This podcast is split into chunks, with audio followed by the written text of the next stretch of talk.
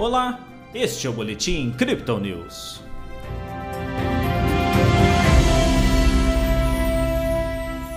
Após sete quedas consecutivas, a Bolsa de Valores brasileira voltou a apresentar desempenho positivo nesta quarta-feira.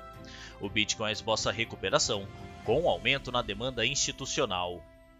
Ontem o Bovespa teve queda de 2,23%. Hoje o índice reverteu com subida de 1,05%. O dólar recuou, ficando cotado a R$ 4,96. Pelo Brasil, as tensões políticas seguem em jogo.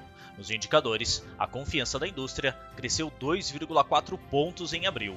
Já o IPCA 15, considerado uma prévia da inflação, acelerou para 1,73%, a maior para o mês desde 1995. Com isso, aumentam as perspectivas de uma continuação de elevação da Selic para além de maio.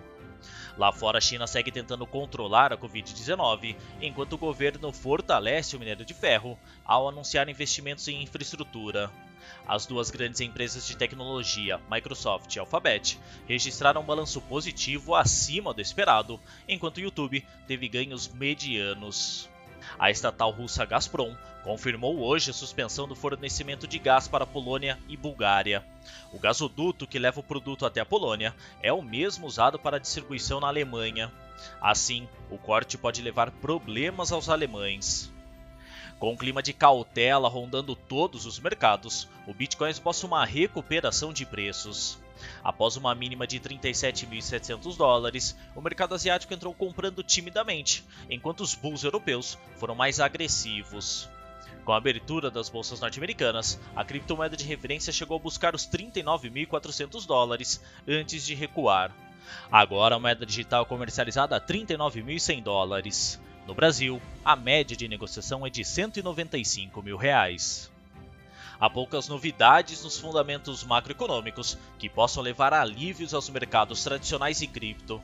Segundo os analistas da Crypto Digital, a elevação da taxa de juros nos Estados Unidos, efeitos da guerra na Ucrânia, desabastecimento de gás em boa parte da Europa, Covid-19 na China e inflação global, embora pareçam minimamente precificados, ainda são eventos voláteis e que deixam os investidores receosos. No caso mais específico do Bitcoin, Nova York ainda aprovou ontem um projeto de lei que proíbe por dois anos todas as instalações de mineração de criptomoedas baseadas em Proof of Work que utilizam combustíveis à base de carbono. Em contrapartida, os Estados Unidos confirmaram a nomeação de Brainerd para vice-presidente do Banco Central. A nova representante em janeiro deste ano já se mostrou favorável à criação de uma CBDC, uma espécie de dólar digital. Nossa equipe ainda destaca que a demanda institucional segue em alta. O ETF de Bitcoin canadense adicionou mais 1.132 unidades às suas participações. Ao mesmo tempo, o indicador interesse de multidão da Sentiment mostra um pico na tendência de comprar o mergulho. Na perspectiva técnica, o indicador de Fibonacci, um tempo gráfico de 24 horas, segue com a resistência em 39.600 dólares e a resistência em 37.500. Desde o final de fevereiro, há uma grande movimentação nestes níveis. O RSI teve leve avanço para 41%, mas o mercado continua mais vendido, e o MACD mantém suas linhas cruzadas para baixo. Este foi o Boletim Crypto News esta quarta-feira. Veja essa e outras análises em nosso WhatsApp e nos canais de áudio oficiais. Siga a gente nas redes sociais para acompanhar o dia a dia de nossa equipe.